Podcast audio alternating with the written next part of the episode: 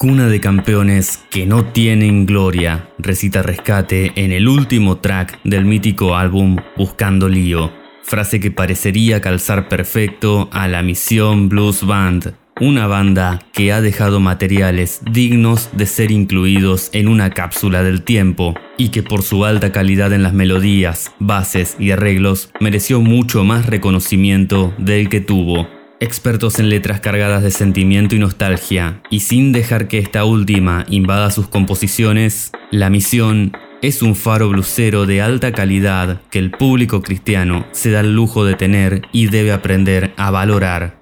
En este capítulo de último track, vamos a volver al año 2001 y 2018, a respirar un poco del buen blues de la mano de Tierra Salvaje.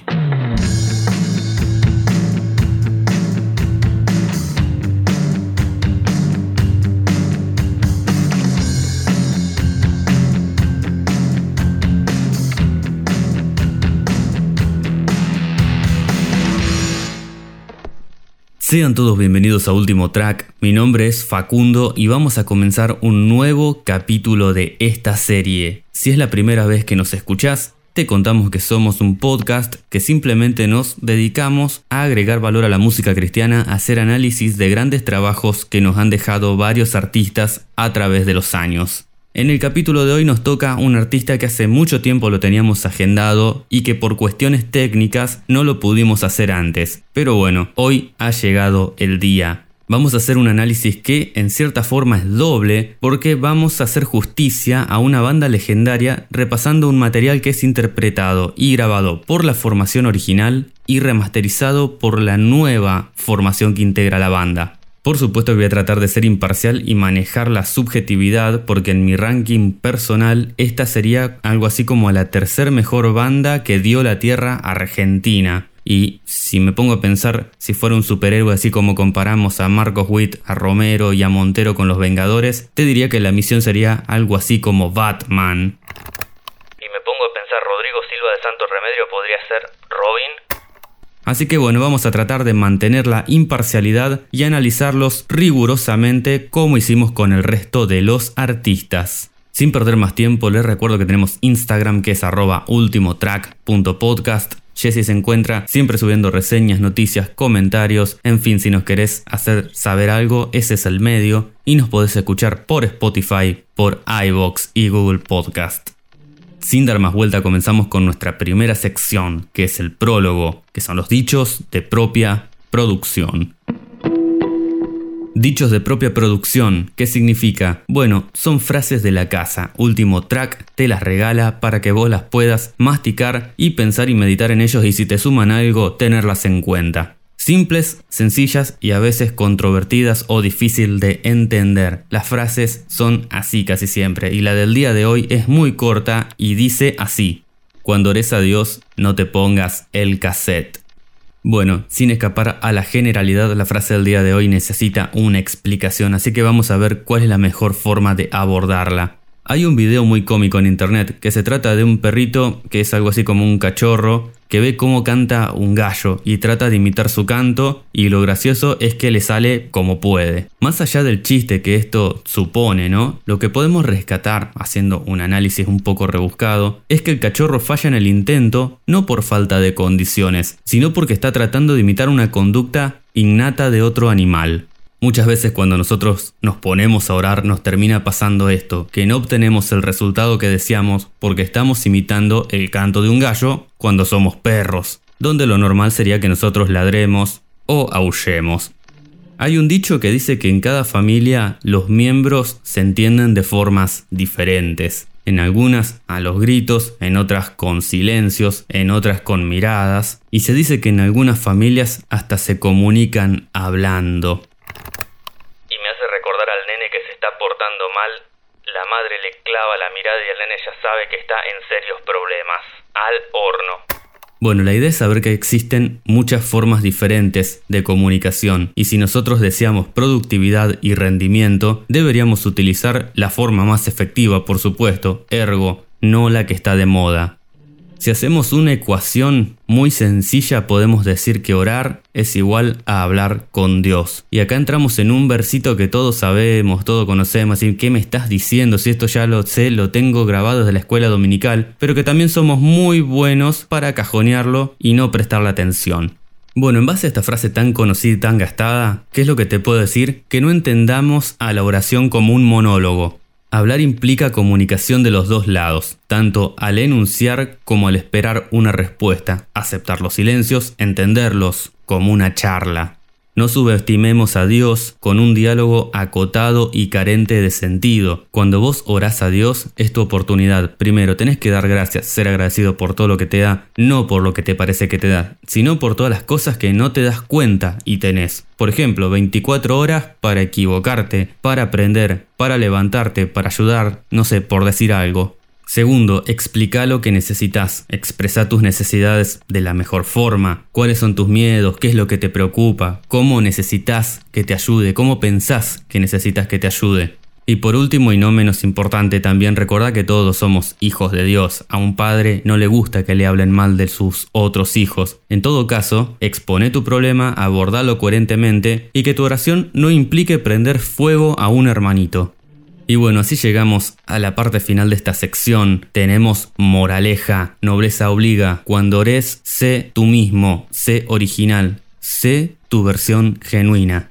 No te pongas el cassette como hacen los jugadores de fútbol, que tienen uno para cuando ganan, uno para cuando empatan y otro para cuando pierden. No quieras cantar como un gallo si sabes que sos un perro o una oveja. Habla en tu idioma, usa tus palabras.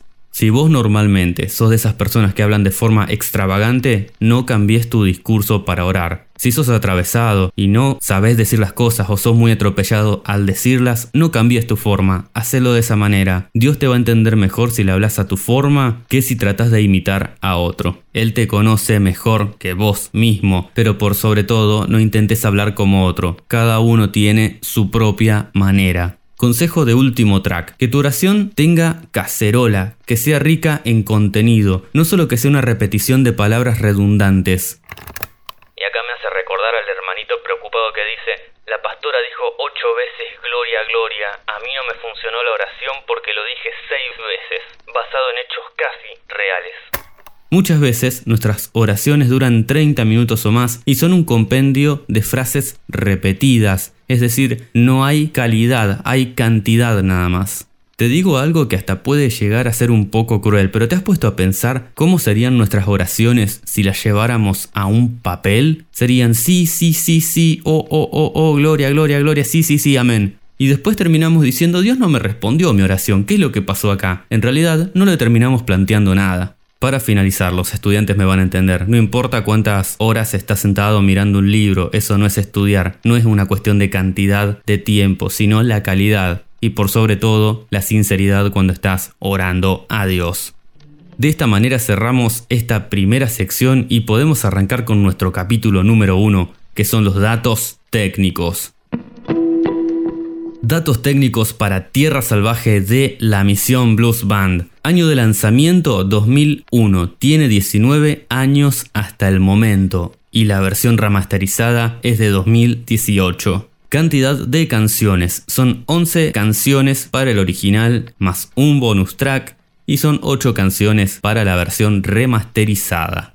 Con respecto al laboratorio, todas las canciones provienen de una mezcla de estudio en los dos casos. ¿Cómo es la calidad de esta? Yo creo que es una calidad muy buena. Tiene 19 años hasta el momento y se ha grabado de una forma muy correcta. Se escucha parejo y se escucha bien. Con respecto a la mezcla, creo que es excelente combina de una manera muy elocuente una gran variedad de instrumentos propios de este estilo de música. Y con respecto a la masterización, también creo que es de primera calidad, es muy buena. Destaco que la versión remasterizada no compite con el original, sino que abre un abanico y suma características respetando siempre la obra de la primera banda. Con respecto a los compositores, todas las canciones fueron creadas por el gran Coqui Bonilla, quien fue el primer líder de esta banda. Formación de instrumentos. Prepárate porque son varios, sin repetir y sin soplar. Guitarras, batería, bajo, pianos, teclados, armónica, trombón, trompeta, sax alto, trombón bajo, percusiones, entre otras. ¿Qué estilo musical hace esta banda? Bueno, creo que ya el título te lo spoilea y no desilusiona. Hacen blues.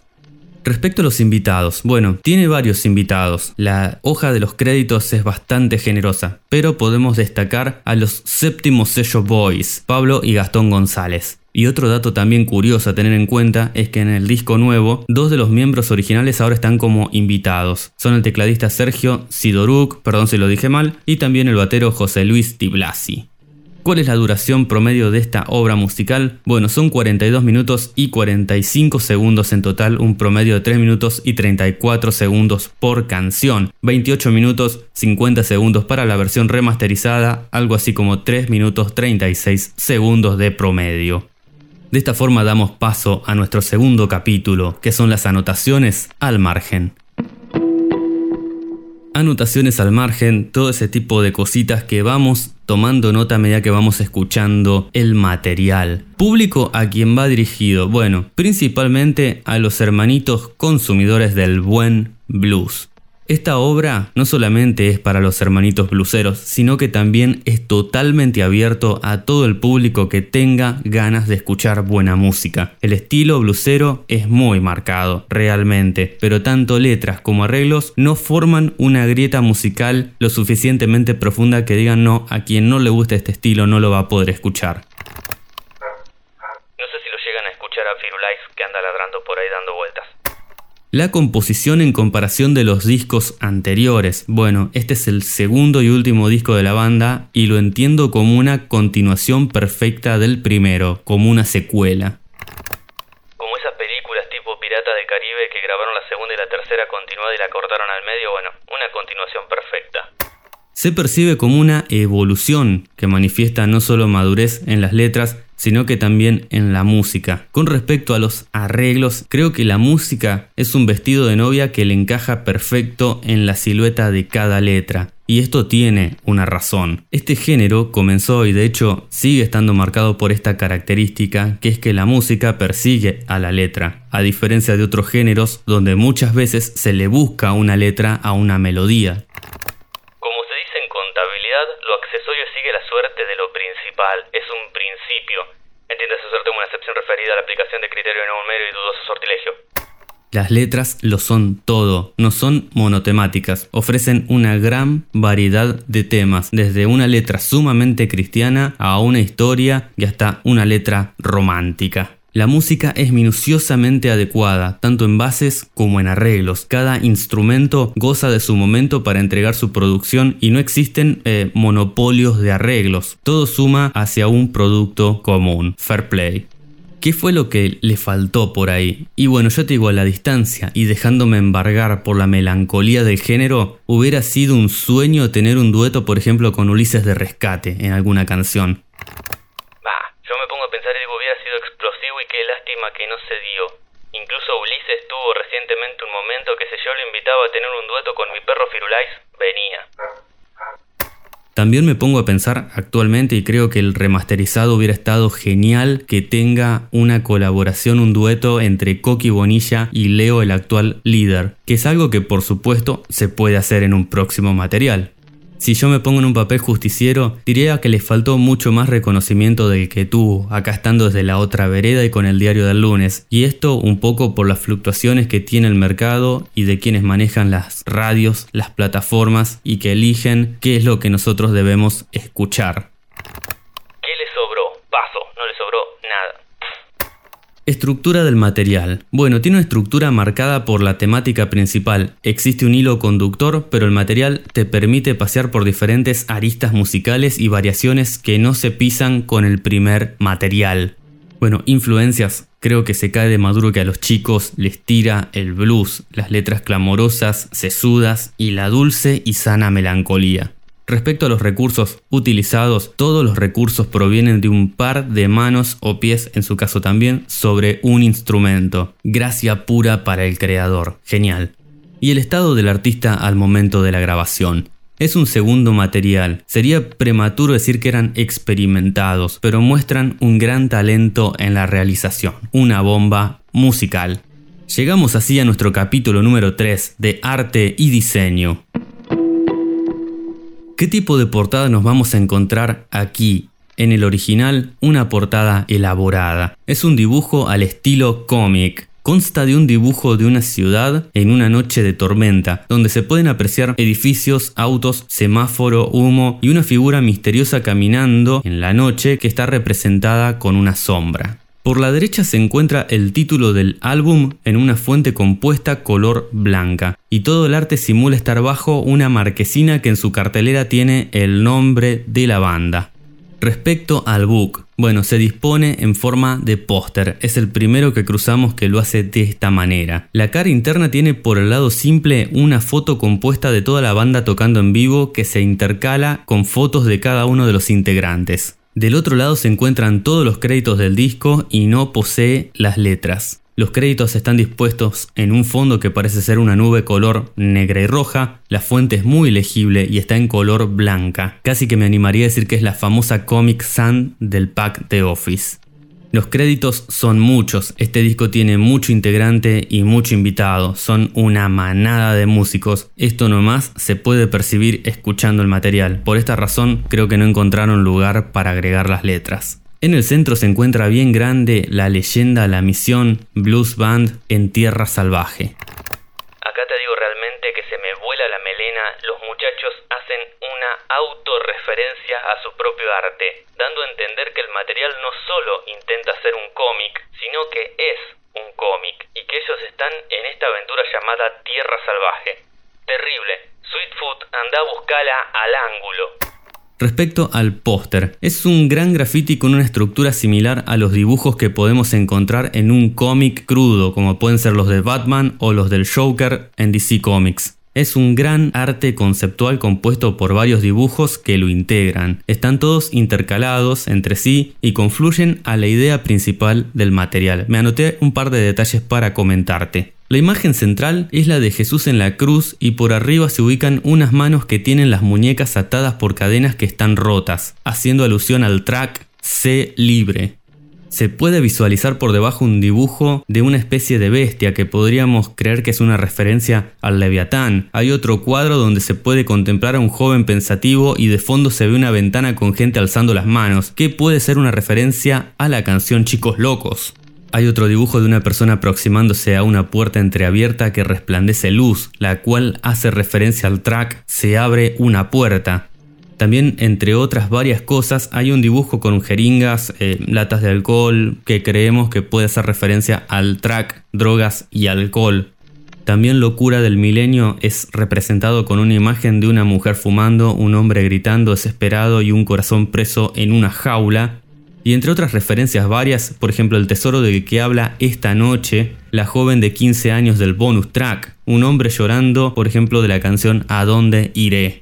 Continuamos con la contratapa, y no puede ser de otra forma, es un dibujo más. Se puede ver entre toda la oscuridad que manifiesta el mismo al sujeto de la tapa a contraluz en un tapial de ladrillos con una marca de bala en el centro. ¿Parece estar en el típico callejón de las películas de Estados Unidos donde están todos los tachos de basura? Bueno, algo así. Se puede apreciar que es un blusero porque está con su viola eléctrica. En la parte superior derecha se encuentran dispuestas las canciones que no incluyen el track 12. Todos los títulos están en una fuente legible y en color amarillo anaranjado. Esta fuente también, yo me juego que si la llevo a buscar en el office, la encuentro. A veces se te escapa la tortuga, diría el Diego. Por el lado derecho, sobre el resto de la sombra, se encuentran todos los datos de rigor que tienen todos los discos, casa productora, año, en fin. Respecto a la paleta de colores, todo está en tonos oscuros, predominan los negros, los rojos, que son ideales para representar a una tierra salvaje. ¿Cuál es mi apreciación personal? Creo que es de los mejores artes que hemos visto. Personalmente es de los que yo más aprecio. El artista no solo concibe el book como una carcasa o un paso ineludible para sacar un disco, sino que lo interpreta como una extensión del material. Le da la posibilidad al que adquiere el material de ver retribuida su inversión y apreciar el arte gráfico que no se puede plasmar en la grabación.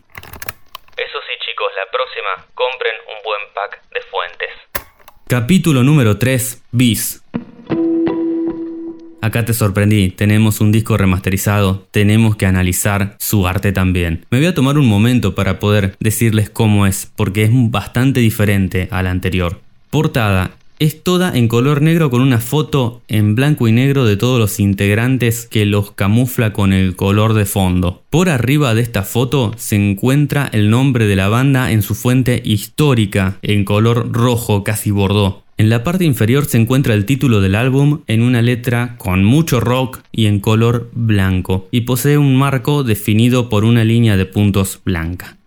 ¿Qué nos vamos a encontrar en el interior? Bueno, está compuesto de una caja de cartón moderna, que al abrirla vas a poder apreciar en la cara opuesta de la portada un generoso logo de la misión que ocupa casi la totalidad de la cara. Es el mismo que describimos en la portada. Por otro lado, encontramos dispuesto el disco físico, con pintura que replica el diseño de arte de la carátula. Por detrás siguen con la línea del fondo negro y disponen todos los créditos del álbum en una fuente correcta y legible de color blanco contratapa de este disco. El diseño posee varios elementos en común con el resto del arte, ¿no? Como el fondo, el logo, las inscripciones, etc. Posee bien centrados los títulos de los tracks en una fuente blanca y por debajo todos los datos de rigor que identifican al material.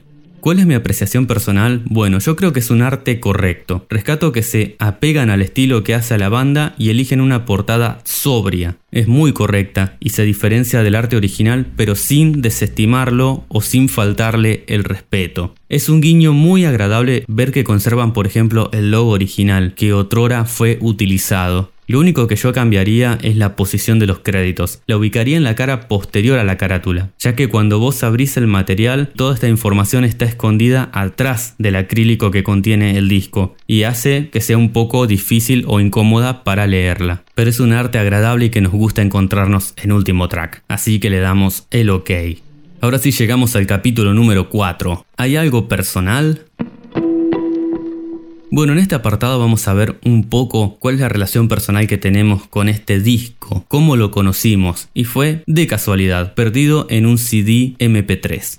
¿Cuál fue la primera impresión cuando la escuché? Y bueno, es un poco confuso, porque conocí los dos primeros discos mezclados, todo junto. La primera canción que escuché fue La Roca Viva, del primer material, y cuando arrancó me quedé embobado, no podía creer que ese material fuera de una banda cristiana.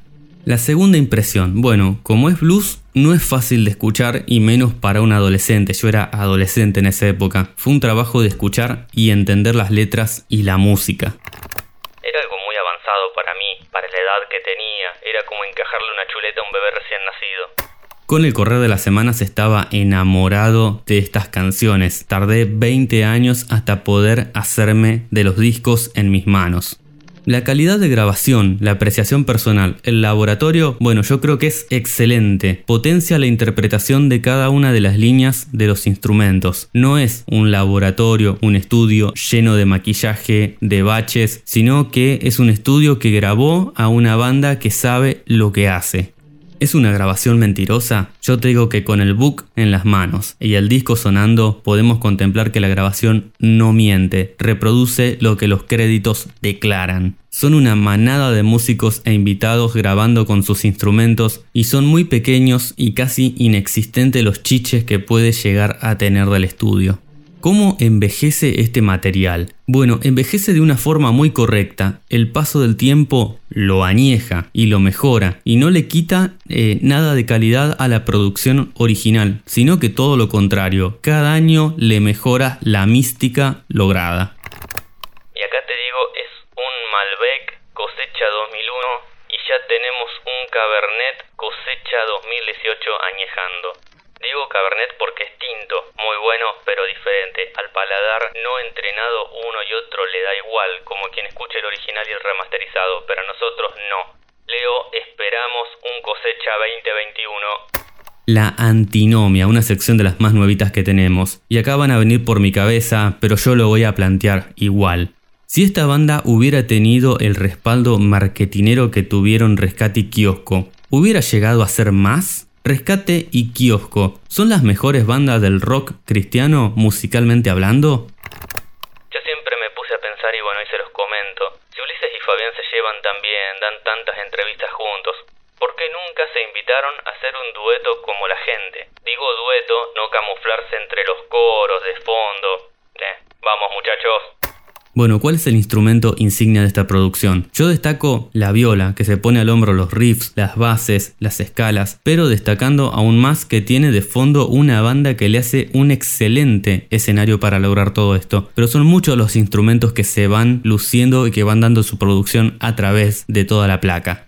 Bueno, ¿cuál es la mejor canción? Y acá tengo un poco de opiniones diferentes. Si te digo que es para disfrutarla al mango con los auriculares, Chicos Locos es la que más me gusta. Pero teniendo en cuenta la obra lograda y lo que representa en sí, te digo que Sé Libre es la mejor composición del disco. Llegamos a nuestro capítulo número 5 con las conclusiones finales.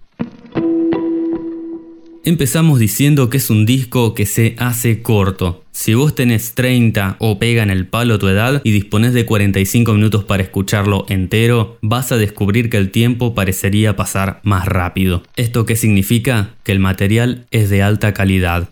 ¿Cuándo te recomiendo que lo escuches? Está bueno para escucharlo en diferentes momentos y en diferentes ámbitos. Por ejemplo, una noche que vas viajando en la ruta, una tarde con un buen mate, o como lo hicimos con mi esposa, copa de vino de por medio mientras estábamos cocinando la cena. Este disco está entre los mejores del artista y yo creo que es el mejor de los dos que tiene. La misión solamente tiene los dos discos más lo que están agregando los chicos ahora, por lo cual es muy difícil analizarlo. Y como te dije hoy al principio, es la continuación perfecta del primer CD y a mi entender es mejor. Respecto del repertorio, ¿tiene rellenos? No, rotundamente te digo que no, es imposible. El original y el remasterizado, el único relleno que pueden tener son algunos segundos de silencio que hay entre track y track. Otro relleno no hay. ¿Faltó música? Para nada, no le faltó música y tampoco tiene música de sobra. Bueno, les hago esta aclaración porque hoy en día muchas bandas para querer engordar una producción meten extravagancias Vico sí dice, lo necesario es necesario, lo que no hace falta está de más. Bueno, la música va de la mano con el estilo blusero. Hay variedad y calidad de riff, arreglos, intermedios y pasajes. Es por esta razón que tiene tanta cantidad de música. Bueno, off the record te digo, si hay que hacer una equivalencia musical con respecto a la cantidad de música que tiene este disco remasterizado, sería equivalente a algo así como dos veces y media cualesquiera de los discos de Sweet Food y tres veces y media el CD se vende de santo remedio. Discúlpame, mano, digo la verdad porque mentir es pecado. Bueno, ¿pudo ser mejor? Y, siendo estricto y mirando el material original, yo creo que no. Sube la vara de calidad a cualquier blusera argentina y de Latinoamérica, y creo que es de esos materiales que pasan a ser objeto de culto y no aceptan reproches, musicalmente hablando, no me malentiendan. Sí me atrevo a decir off the record que en algún futuro disco de la nueva formación, Leo, vas a invitar a Coqui Bonilla. Sería, no sé, explosivo. Leo, contamos con vos. Característica distintiva de la producción. Bueno, yo no puedo decir el arte o la música porque es toda una unidad. Entonces la misión me hace trabajar y tengo que ser un poco más sesudo y decir que la característica distintiva es la temática principal del disco y la forma en que la abordan y la conectan entre sí. Bueno, ¿por qué te señalo esto de la temática principal? Principalmente porque no hacen agua y no caen en la típica de los golpes bajos. El disco salió en el 2001, donde Argentina era una tierra salvaje y prendida a fuego también. Y esta banda es de las pocas que toca la temática social con tanta coherencia. Y no lo hacen en una sola canción como diciendo, eh, somos rockeros porque nos quejamos de la sociedad, sino que hicieron pivote en el tema central haciéndolo eje del disco aprendan que esto es escuela, papá. Distinciones especiales. Bueno, el primer disco, hablando en cuanto a composición, goza de la esencia más pura que caracteriza el blues, que es la música puesta en función de la letra y la letra en base a la nostalgia, sentimientos profundos, lamentos, esas composiciones que te transmiten el sentimiento más íntimo del compositor. Tenemos el ejemplo de las canciones como Las heridas, Soledad, Verdadero amor que espera y Trabajo honesto. El segundo disco le da una vuelta de rosca, utiliza la nostalgia, pero la nostalgia del buen pasado vivido. Suma alegrías en las letras sin perder la profundidad y el sentimiento. Se permite disfrutar del género pero sin encapsularlo en la tristeza. Y esto no significa que no tendremos una canción o una letra de género puro. Sin ir más lejos, en Se abre una puerta tenemos todos los condimentos con una sana nostalgia que acaricia el corazón. Cumple con lo que promete respecto al disco original. Debía cumplir con mejorar la producción del primero y demostrar que no solo fueron un puñado de canciones que sonaron bien. Bueno, lo hizo de excelente forma. Muestra una nueva faceta que destila vientos de madurez y de cambios y de una evolución, pero no dejan de lado lo que los llevó hasta donde estaban parados en ese momento. Con respecto al disco remasterizado, Primero, debe cumplir con llenar los zapatos del gran Coqui Bonilla y su aura blusera, y me refiero a tomar la cinta del capitán. También cumplir con igualar o mejorar la producción y capacidad de la formación original, que eran una selección de excelentes músicos, y sobre todo cumplir con poder reinterpretar la obra del líder y compositor anterior, algo que es muy difícil. ¿Lo lograron? Sí, lo lograron muy bien. Toma la posta donde la dejó la banda original y le soplan aire de vida a una banda legendaria. Debo confesar que cuando me enteré que estaban rodando de nuevo los muchachos y que iban a grabar un nuevo material, con mucho temor me dispuse a escucharlo, con el sentimiento de que lo más probable era una desilusión, pero me sorprendió, pero sorprendido para bien. Leo es todo lo que la misión necesita para seguir en combate. Lo que más rescato de esta formación es que respetan totalmente el estilo original de la banda. No es que dice levantamos los laureles y ahora hacemos lo que queremos, y no borran con el codo la historia que ya está escrita. Leo, vuelvo con lo mismo. Esperamos disco nuevo, una colaboración con Coqui, con Ulises, con Fabián. Vos no les prestes atención a eso que hacen Ulises y Fabián, o Witt y Romero que nos invitan. Fotografía del tiempo del artista. Bueno, acá voy a hablar de la banda original y los encuentra en el mejor momento. Esto hablando con el diario del lunes y en sentido estrictamente musical. Respecto de la banda actual, es una foto muy prometedora. Yo le pongo muchas fichas a esta nueva formación, teniendo en cuenta que el rock cristiano hoy no tiene un exponente. Eh, nadie pudo llenar el lugar que dejó rescate. ¿Qué? ¿Cómo? ¿Que lo llenó Kiosco? No, no volvieron del universo 4 todavía. Permanecen invisibles, esto es real. Bueno, tampoco nadie ha logrado establecer una blusera con todas las letras. A ver, joven hermanito, consejo de último track, o mejor dicho, consejo mío, de Facu, así no arrastro a Jesse a esto. Escuchen, estas bandas no abundan y hacen música de verdad. No palo, palo, distorsión y un vocalista que lucha por camuflar los alaridos. Segundo, apoyen con entradas cuando se pueda ir a los conciertos, comprar merchandising, discos, etc. Una blusera son una manada de músicos. Esto implica grandes costos en instrumentos, en reparaciones, viáticos para moverse, sonido y sepan que cada integrante se lleva una porción, una porción más pequeña por supuesto que una banda de cuatro, por ejemplo. Hay que ser realistas. Todos necesitamos vivir y sobrevivir. Por último, estamos en un momento que hay buenos músicos, pero no se graban buenos materiales. No sé por qué. Hay un oasis musical. Ergo, la misión Blues Band tiene el camino despejado para romperla. Vamos a hablar de las curiosidades y de las recomendaciones. Primero, drogas y alcohol. Excelente letra y mucha potencia basada en instrumentos reales. El blues es divertido y es inteligente también. La letra va en contra del sexo, drogas y rock and roll y lo aborda en un idioma cristiano, con argumentos, pero con la exquisita picardía de los latiguillos propios del género, como decir quiero que tú sepas mama o quiero que tú sepas nena. La música tiene mucho power y te lleva puesto, exquisito solo de la viola. Y acá te digo, la música es la prueba irrefutable de que los instrumentos superan a los electrodomésticos perdón, digo a la electricidad digital programada del estudio.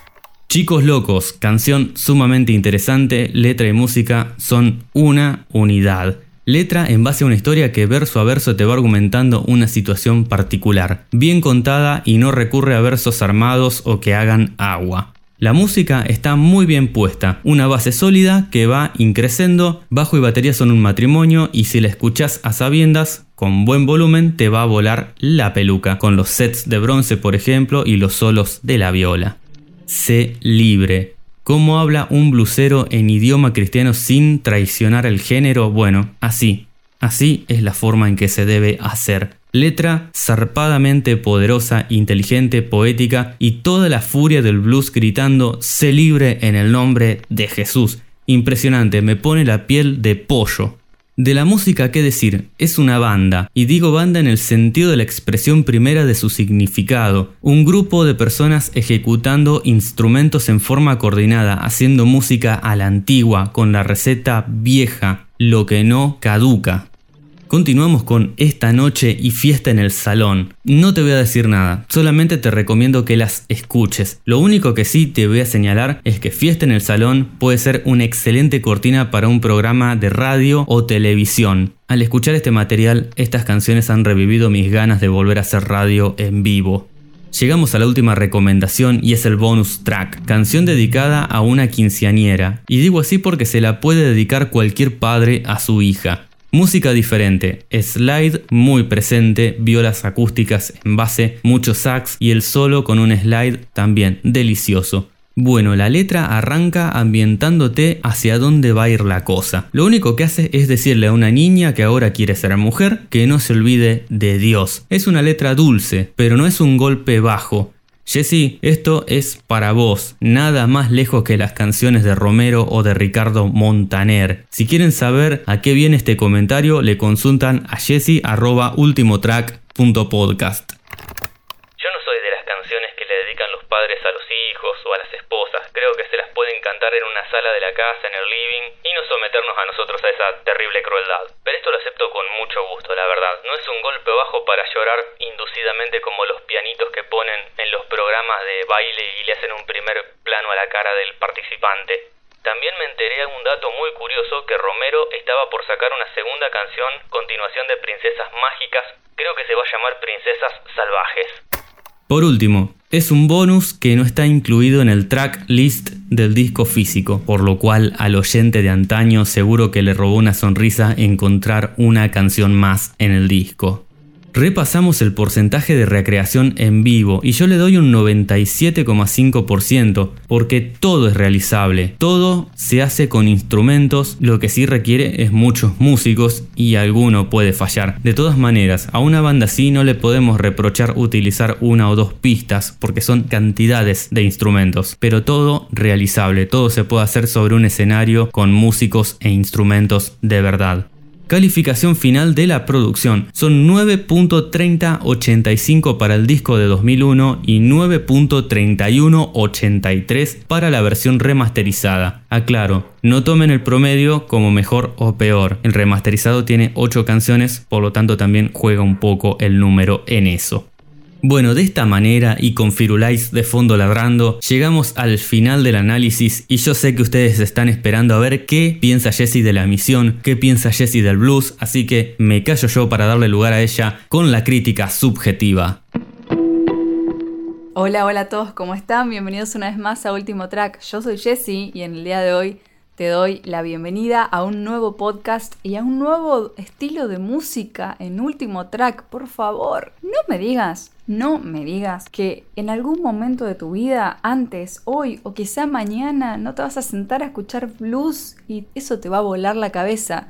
Gracias Argentina por darnos estas bandas increíbles estos artistas increíbles. Tengo que reconocerte, un pequeño secreto, amo la música que produce mi tierra. Bienvenido la misión Blues Band a último track. Gracias por tu trayectoria, gracias por tu historia, gracias por reinventarte, por seguir a lo largo del tiempo. La verdad es que si no conoces la misión Blues Band, acá entre nosotros te digo, corre ya a Spotify, corre a YouTube, corre a Instagram, a la cuenta de los chicos. Es una banda que tiene una trayectoria increíble, que hace muchísimos años que está con dos discos espectaculares, dos discos que valen por mil. Acordate cuando hablamos de Santo Remedio, una banda que ya no está, pero que hicieron dos discos que son espectaculares, dignos de un podcast. La misión no podría ser menos. La misión tiene dos discos y una remasterización con una nueva formación de la banda. No voy a entrar más en ese punto porque es algo que estoy segura que Facu lo abordó muy bien en el podcast. Pero mm, blues y blues del bueno es muy difícil de encontrar. Felicitaciones la misión, gracias por haberme acompañado en mi adolescencia, en mi juventud y por acompañarme el resto de la vida. Gracias por reinventarte, gracias por remarla y seguir y te vamos a seguir acompañando desde acá, desde Último Track, en toda tu carrera musical. No bajen los brazos chicos que necesitamos mucho blues y blues del bueno como solo ustedes saben hacer. Y como te dije, a vos que no conoces a la misión, corre a, a las plataformas a interiorizarte de los chicos. Y si querés, pones el disco desde, desde, la canción número uno, pero si querés buscar un tema que te vuele la cabeza y quedas, quiero entender, quiero situarme en la armonización de un tema, ponese libre, que es mi tema favorito, y vas a ver que te va a volar la cabeza. Te mando un beso enorme, gracias por estar del otro lado y nos encontramos en Instagram. Bueno, le damos muchas gracias a Jesse por haber participado. Si le querés hacer llegar algún comentario, lo puedes hacer a través de nuestro Instagram arroba ultimotrack.podcast. Te recuerdo que estamos en plataformas en Spotify, en iBox y en Google Podcast. Esperamos que te haya gustado este capítulo. Te recomendamos esta banda si no sos de Argentina y no la has escuchado, buscala en plataformas porque es una joya que a veces está perdida y merece ser escuchada. Bueno, antes de despedirme, les quiero agradecer públicamente a Coqui Bonilla, a Dave Bonilla y a Leo, el actual líder de la misión, porque en su momento, cuando no tenía los discos y yo quería hacer el análisis, me faltaba el material físico y no lo tenía. Y les escribí y son de los pocos músicos, esto lo voy a decir públicamente, que contestan los mensajes y lo hacen no solamente de una forma cordial y educada, sino también amistosamente. Esto nos muestra más allá de todo la calidad de madera que tenemos en esta banda, así que les agradezco, les mando un abrazo grande y gracias por haber colaborado con este episodio. Sin más que decir, me despido y les recuerdo lo mismo de siempre, que se porten bien, que se cuiden, buena vida para todos y hasta la próxima.